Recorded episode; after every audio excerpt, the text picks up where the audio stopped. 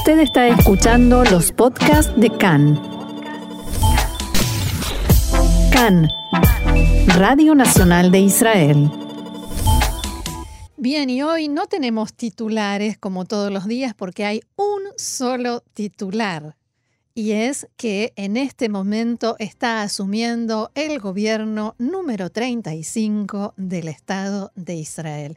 Congratulaciones, Ofer. Felicidades. Se acabó, veremos hasta cuándo Eh, y cuánto dura. Hoy domingo 17 de mayo, 23 de Iyar, me olvidé otra vez de decir la fecha, está asumiendo el nuevo gobierno en este momento en la Knesset. Y en este preciso momento está dirigiendo la palabra quien es a partir de hoy el jefe de la oposición, Yair Lapid. Primero hicieron uso de la palabra el eh, primer ministro y el primer ministro alterno, o sea, eh, Benny Gantz y Benjamin Netanyahu. Eh, no, al revés, Benjamin Netanyahu y Benny Gantz. Vale, Es que eh, has respetado el orden en que aparecen en pantalla. Ah, ok, justamente. ok. Y el, eh, a, a propósito de orden, el orden del día es el siguiente. El discurso de Netanyahu, el discurso de Gantz, y Yair Lapid habla ahora. Después habrá una sesión del Pleno de la Knesset. La primera votación es la elección del presidente de la Knesset, que será Yair- eh, Yariv Levin. La segunda votación es el voto de confianza al nuevo gobierno y después comienza la seguidilla de los legisladores asumiendo o eh, prometiendo lealtad. Eh, Eso según lo que publicó hoy la Knesset, que será el orden del día. Y veamos eh, qué están diciendo o qué dijeron hasta ahora. El primer ministro Netanyahu primero se dirigió a Benny Gantz tratándolo de Benny muy amistosamente desde el podio de la Knesset y recordándole hemos actuado juntos en eh, en el operativo Margen Protector. Eh, yo como primer ministro, tú como comandante en jefe del ejército para proteger a los ciudadanos israelíes en una lucha eh, eh, sumamente justa y justificada. Estoy convencido de que actuaremos juntos con éxito por el Estado de Israel. Así comenzó sus palabras y después dijo que este es un día muy importante para el Estado de Israel y que el nuevo gobierno se formó por la voluntad de la mayoría de los ciudadanos, pero que va a trabajar por todos los ciudadanos. Eh, habló de la eh, gran responsabilidad que tiene este nuevo gobierno de unidad y de emergencia nacional en un momento en que después de tres elecciones y un año y medio eh, de campañas electorales, la polarización en la sociedad israelí es más fuerte que nunca y atañe a todo el país. Después Netanyahu justificó o respondió las críticas que se hacen a este gobierno que muchos tildan de el más inflado, eh, el más grande, bueno, no tildan, es el más grande de toda la historia de Israel, 36 ministros. Y la respuesta de él fue que si hubiésemos ido a cuartas elecciones, el costo hubiese sido de 2 billones de shekels. Sin embargo, este gobierno le cuesta al país 85 millones de shekel. Y que al mismo tiempo dijo, si hubiese- nos hubiésemos embarcado en ese gasto de las elecciones, hubiésemos tenido que postergar eh, la inversión que había que hacer para luchar contra el coronavirus. Sí, sí que es cierto que los problemas que han habido para, para encajar incluso a los ministros del Likud, ¿no? Los Mm. hemos estado viendo prácticamente hasta último minuto y de hecho esta sesión tendría que haberse producido el jueves. Sí, Pero sí. recordamos que se postergó precisamente por esto, por esta Así es. lucha hasta Sí, último ya, minuto. en, en un ratito vamos a detallar, pero es cierto, es muy cierto lo que, lo que estás diciendo. Eh, Netanyahu continuó su discurso, pero fue interrumpido varias veces por gritos de la oposición, una oposición que va a ser muy variada, que tiene de todo, que le gritaban desde, el- desde sus lugares. eh, fraude, abuso de confianza y soborno, que son los cargos que enfrenta Netanyahu, entre otras cosas. También se refirió el primer ministro en su primer discurso de su nuevo gobierno a la crisis del coronavirus y reiteró conceptos que dijo varias veces durante la crisis sobre cómo Israel salió bien parado de esta situación eh, y que el nuevo gobierno dijo va a sacar adelante un presupuesto que responda a las consecuencias económicas de esta crisis. Y por último, volvió a hablar de las cuestiones de seguridad y dijo que este gobierno también se va a dedicar a eh, neutralizar las amenazas de seguridad y en ese punto hizo hincapié en el tema de la anexión, de la anexión de territorios y de asentamientos y dijo que esta medida no solo que no aleja la paz, como alegan sus críticos, sino todo lo contrario, todo el tema de la soberanía de Israel es muy importante en este momento y está en, eh, digamos, en discusión y se está empezando a concretar, dijo Netanyahu, porque yo he actuado personalmente para impulsarlo durante tres años en forma abierta y secreta. Y allí los gritos de la oposición fueron casi que ensordecedores. En especial de la lista árabe. Sí, así es. Bien, vamos a repasar entonces. Sí, eh, pero quería preguntarte qué dijo Benny Gantz. Ah, bueno, es que lo estábamos siguiendo eh, y estábamos prácticamente por subir al, estudio. Benny Gantz, mm, pues no, lo tenemos aquí apuntado porque no recibimos aún el teletipo, pero mm, apelaba un poco a los mismos mensajes eh, que venía apelando en la campaña electoral, que su promesa electoral obviamente era totalmente diferente, pero poniendo este Israel por encima de todo, Mm, Israel, Israel Lifne- primero. Lifne Akol. Ah, y la verdad, a nivel de lenguaje verbal, sí que Netanyahu tenía pues el ritmo y las ideas mucho más claras, iba al grano tajles, como decimos en Israel, y a Gantz se lo veía un poco más aturdido y también cuando escuchaba estos gritos, que sí que, que es una sesión un poco, pues no sé si caótica o tensa o cómo llamarla, pero sí que a Gantz le costaba un poco más eh, continuar con su discurso mientras iba recibiendo estas críticas de frente literalmente. Bueno, la experiencia se hace camino al andar, ¿no? Exactamente. Di- dijo alguien, alguien antes que yo. Y bueno, vamos a ver cómo se llegó a todo esto, ¿no? Vamos a repasar. Que no ha sido fácil. Bueno, es lo que decíamos antes, y es que horas antes del, del acto de asunción del nuevo gobierno que se está ah, produciendo en, en directo, conformado por Benjamin Netanyahu y Benny Gantz, que estaba previsto para el pasado jueves, el primer ministro no logró repartir entre los miembros del Likud los ministerios correspondientes a su partido y solicitó por ello postergar la asunción del Ejecutivo para hoy domingo.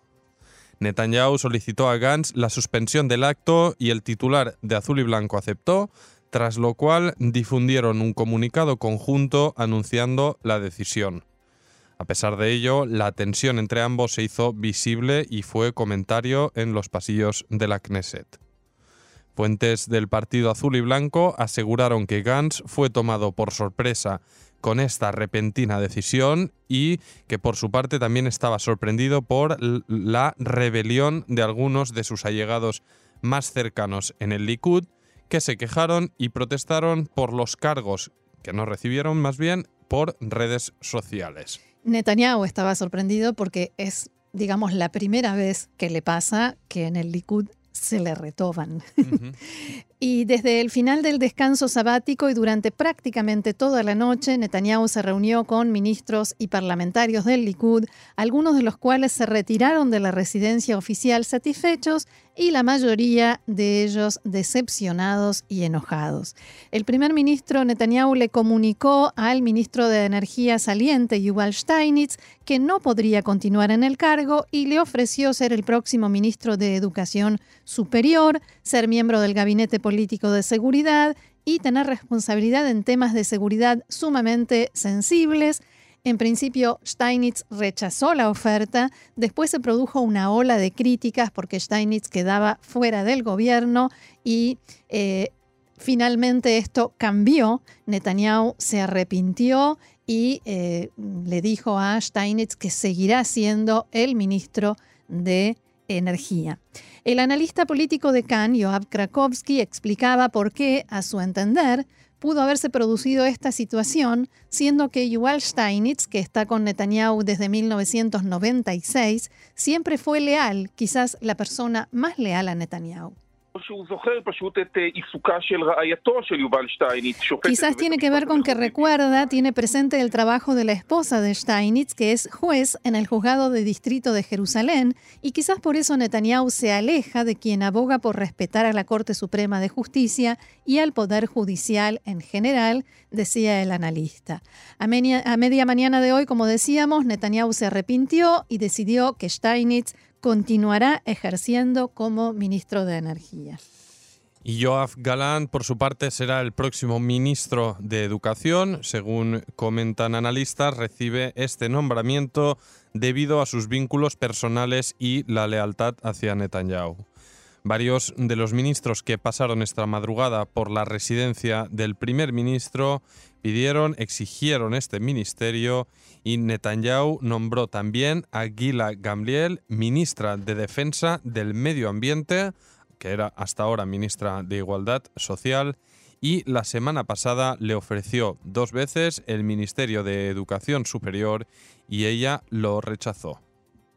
Gamliel sucede así a Zeev Elkin, que será ministro de Educación Superior y Complementaria y ministro a cargo de Recursos de Agua y también formará parte del Gabinete Político de Seguridad.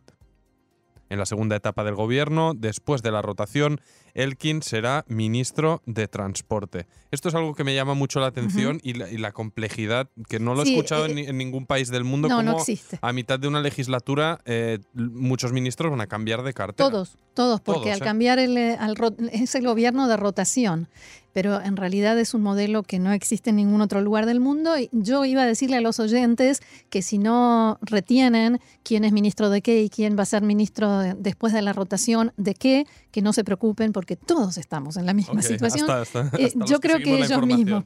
Exactamente. Y bueno, seguimos con los, nominamiento- eh, los nombramientos. Eli Cohen, que era hasta hoy ministro de Economía, será el próximo ministro de Asuntos de Inteligencia. Gideon Sar, que fue el principal rival de Netanyahu en las primarias del Likud, también estuvo entre los invitados a dialogar esta noche con Netanyahu y, como era de esperar, salió de la residencia de Balfour sin ningún ministerio ni nombramiento alguno. Será un honor servir a los ciudadanos de Israel como parlamentario, se limitó a escribir Sar en Twitter.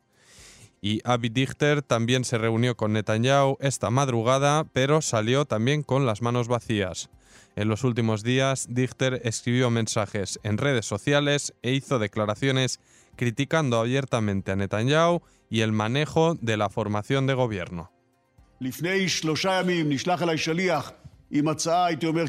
Hace tres días me enviaron un representante con una propuesta casi que puedo calificar de indecente, de un cargo fuera del gobierno. Pienso que Benjamin Netanyahu comprende muy bien que no se puede pasar por alto a los primeros días de la lista, o sea, de las primarias del Likud, tampoco se puede pasar por alto de ningún modo el fijar una reunión con alguien de esos primeros días de la lista.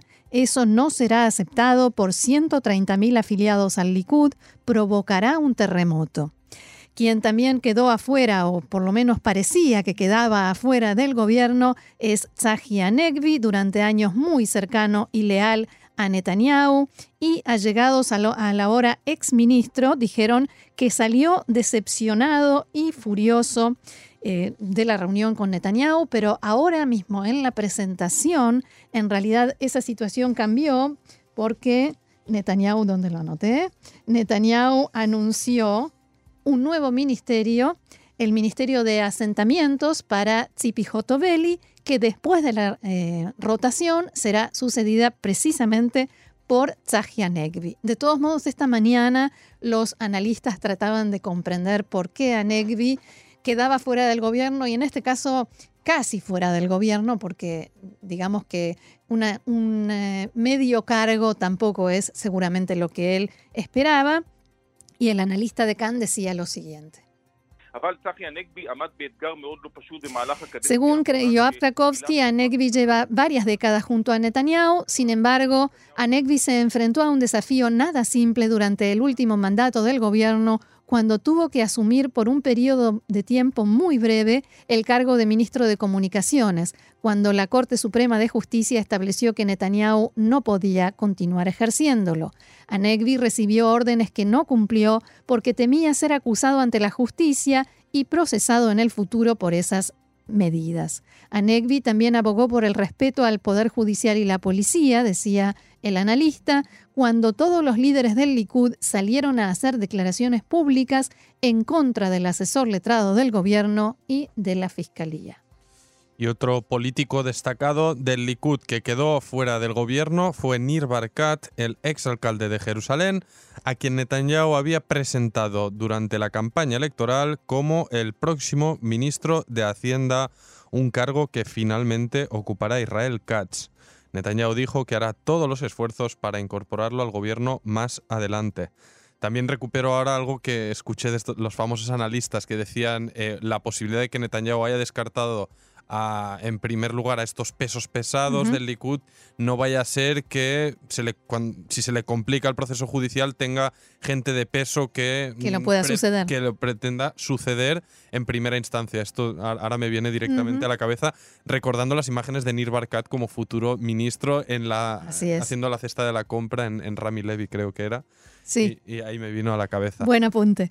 El, el analista político de Cannes, Joaf Krakowski, señaló que esta ronda de nombramientos demuestra que el primer ministro Netanyahu retribuye solo a aquellos que le fueron leales y estuvieron de su lado en los momentos difíciles y que la experiencia, veteranía o los resultados de las primarias del Likud no tienen prácticamente ninguna relevancia. אתה פשוט רואה את חילופי הדורות שבנימין נתניהו עושה בסביבה הקרובה שלו, מעדיף את אנשי כולנו, אלי כהן ויואב גלנט. Sencillamente ves el cambio generacional que Netanyahu está haciendo con estos nombramientos. Prefiere a la gente que viene de Kulanu, del partido de Moshe Kahlon, como Yoav Gallant y Eli Cohen, antes que a veteranos que estuvieron muy cerca de él en los últimos años. Respecto a las críticas sobre la cantidad de ministros, el ministro David Amsalen, que ahora es ministro de enlace del gobierno con la Knesset, dijo que si el Likud hubiera formado un gobierno de derecha en lugar de un gobierno de unidad, no harían falta tantos ministerios.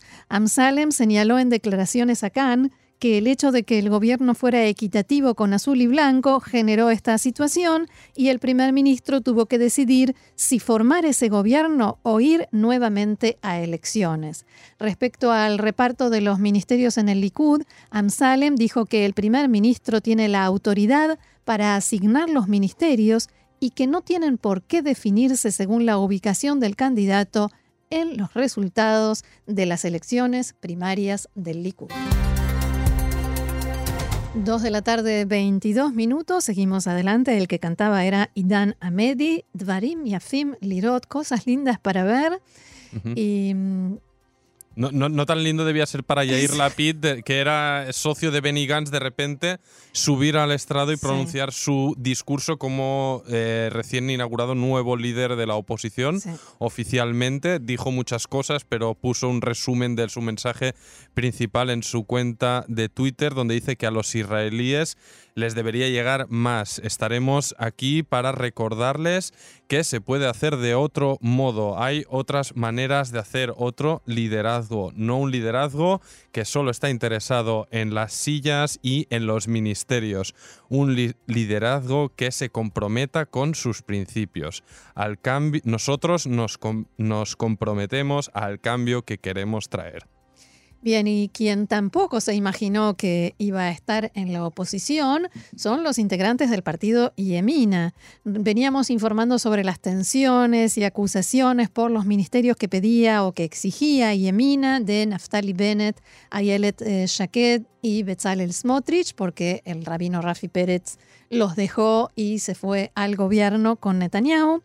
Y este partido, Yemina, quedó fuera de la coalición, pero se fue dando un portazo.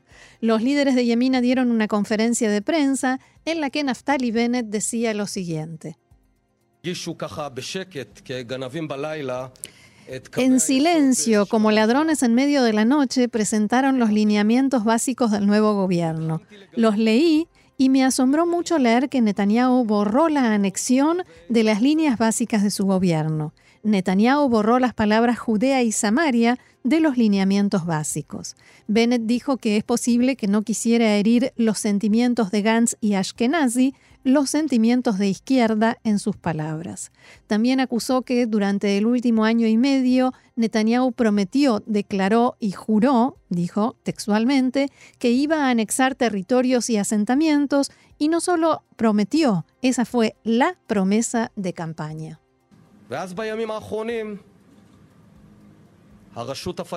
Y entonces, en los últimos días, la autoridad palestina amenazó con que si se incluía en las líneas básicas del gobierno, cortarían todos los contactos. Los europeos amenazaron a Netanyahu, pero por sobre todo, Gantz y Gabi Ashkenazi amenazaron a Netanyahu. Entonces, Netanyahu se rindió ante ellos y borró.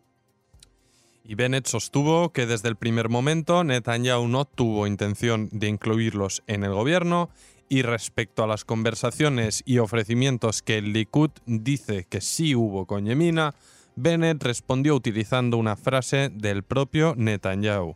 No habrá nada porque no hubo nada. Esta situación también los enfrenta a los partidos ortodoxos que según ellos les mintieron y las últimas semanas cuando dijeron que estaban haciendo todos los esfuerzos, especialmente Yahadut Torah y Moshe Gafni, frente al primer ministro Netanyahu para que Yemina quede en la coalición. Cuestión de relaciones públicas frente a sus propios votantes que son de derecha y son religiosos, pero en la práctica no hicieron nada, no movieron un dedo, no propusieron nada, ningún esfuerzo real, solo palabras y lo único que sí podrían hacer sin tener que pedírselo al primer ministro era renunciar a la titularidad de la Comisión de Constitución, Ley y Derecho en la Knesset que quedó en manos de Yaakov Asher de Yahadut Torah. No lo hicieron a pesar de que Yahadut Torah se opone a que Israel tenga una constitución. Sí, esta es la, la comisión de la Knesset que realmente Yemina quería dirigir y que no puedan hacerlo por lo que decías, y Aduta Torah la tomó en sus manos.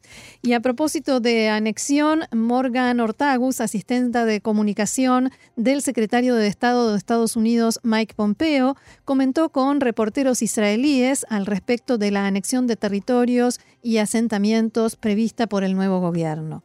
Abro comillas, la anexión debe ser una cuestión de conversación, de diálogo entre israelíes y palestinos. Los palestinos dejaron claro que rechazan el acuerdo del siglo, pero seguiremos presionándolos para que regresen a la mesa de negociación. No renunciamos a la esperanza, seguirá siendo la parte central de nuestra política exterior. Respecto a la amenaza de varios países europeos de imponer sanciones económicas a Israel si aplica su plan de anexión, replicó que continuaremos nuestra alianza y nuestra amistad con Israel, lo dejamos claro con nuestro traslado de la embajada a Jerusalén, el reconocimiento de soberanía de los altos del Golán y las políticas sobre los asentamientos. Siempre salimos en defensa de Israel, dijo y agregó. Hicimos todo lo posible para revertir las políticas del gobierno anterior. Y además la Casa Blanca criticó duramente la intención de la Corte Penal Internacional de investigar a Israel por supuestos crímenes de guerra en la margen occidental, la Franja de Gaza y Jerusalén Este, un proceso que por ahora sigue eh, en marcha, que no se ha puesto en marcha, que se sigue estudiando. Al parecer, se le pidió a Pompeo en su reciente visita aquí a Israel emitir una dura opinión contra esta posibilidad. Considera una investigación ilegítima el proceso de la Corte y amenazó de posibles consecuencias en caso de que prosiga. Bien, y otra noticia, la Corte Suprema de Justicia rechazó el recurso interpuesto por el diario Globes, por el cual solicitaron que se transmita en directo el juicio al primer ministro, que comenzará el 24 de mayo. El juez Uzi Fogelman escribió que, a pesar de que este proceso despierta el interés general, no hay justificación para semejante intervención en el juicio. Y este recurso fue presentado a la Corte después de que en primera instancia fue rechazado un pedido idéntico presentado por Globes y el Servicio de Noticias de Cannes. Bien, y retornamos ahora a la vida, a este retorno paulatino a la normalidad, y es que la vuelta a escuelas y jardines de infancia en Israel ya es prácticamente total. En los jardines de infancia y los niveles eh, primero a tercero de primaria se ha retomado la rutina previa al coronavirus sin clases a distancia ni separación por grupos. Los chicos y chicas continúan manteniendo la obligación de llevar mascarillas y se exige mantener la distancia de seguridad. Según estimaciones, cerca de un 60% de quienes debían regresar hoy han vuelto a las aulas. Y Amit, por ejemplo, de una escuela en Maale Adumim, protestó que llevar la mascarilla es agotador, pero nos, nos acostumbraremos a ello si es la exigencia pero será complicado con la saturación y el calor en la clase. Desde el Ministerio de Educación, su director Shmuel Aboab comentó el fin de semana que se está examinando junto al Ministerio de Salud la obligación de vestir la mascarilla. No obstante, la vuelta a la rutina completa sigue planteando serias dificultades. Así lo decía Sharon Levinar, directora de una escuela en Givatayim, que afirmó, comunique a los padres que nos cuesta mucho cumplir las indicaciones actuales del Ministerio de Salud. Son conscientes que no se puede mantener una esterilización completa aquí. También hay dilemas sobre los alumnos que conviven con familiares de grupos de riesgo. La indicación dice que depende de ellos quedarse en casa, los maestros que viven con gente de riesgo deben lograr un permiso por enfermedad para seguir cobrando su salario. Bien, y una noticia que estamos recibiendo en este momento, el Ministerio de Salud aceptó la reapertura de los bares y restaurantes el 31 de mayo, pero en este momento se está hablando de esa reapertura a principios de la semana que viene. El gobierno está trabajando ahora en esta etiqueta violeta, o sea, cuáles serán las condiciones que deberán cumplir estos locales eh, gastronómicos para que se puedan abrir y mantener abiertos y la gente pueda consumir en el lugar y no solamente, no solamente como ahora que se limitan a em, los envíos a domicilio y lo que se conoce como takeaway. El ministro saliente de Economía e Industria, Eli Cohen, dijo que esta es una medida necesaria eh, en vista de los bajos niveles de contagio de coronavirus. Y hablando de contagios, de cifras, el total de muertos por el coronavirus en Israel ascendió a 271 en la mañana de hoy. Continúan habiendo 3.452 pacientes enfermos, mientras que 12.884 lograron recuperarse del contagio. Los enfermos graves son 50, de los cuales 48 siguen conectados a respiradores artificiales. Bien, y en la mañana de hoy el embajador de China en Israel, Du Wei, fue encontrado muerto en su casa en Herzliya. Según las primeras estimaciones del personal médico que fue llamado al lugar, su muerte se produjo por causas naturales. Du Wei, de 58 años, llegó a Israel a finales de enero y estuvo en aislamiento durante dos semanas. Presentó sus cartas credenciales en marzo y anteriormente fue embajador en Ucrania. Estaba casado y con un hijo. El director del Ministerio de Relaciones Exteriores, Yuval Rotem, dialogó esta mañana con el viceembajador chino y expresó sus condolencias en nombre del gobierno de Israel. También aseguró que la Cancillería ayudará a la embajada china en todo lo que sea necesario. Y una triste noticia, una joven de 22 años fue asesinada por su pareja en la ciudad de Ramat Gan. El novio fue arrestado y su madre de 50 años fue trasladada a un hospital con heridas leves. La madre llegó al lugar en momentos en que el agresor estaba asfixiando a su novia e intentó separarlos. Después llamó a la policía y en ese momento fue atacada por su hijo que le produjo heridas leves con un cuchillo. Inmediatamente después huyó del lugar.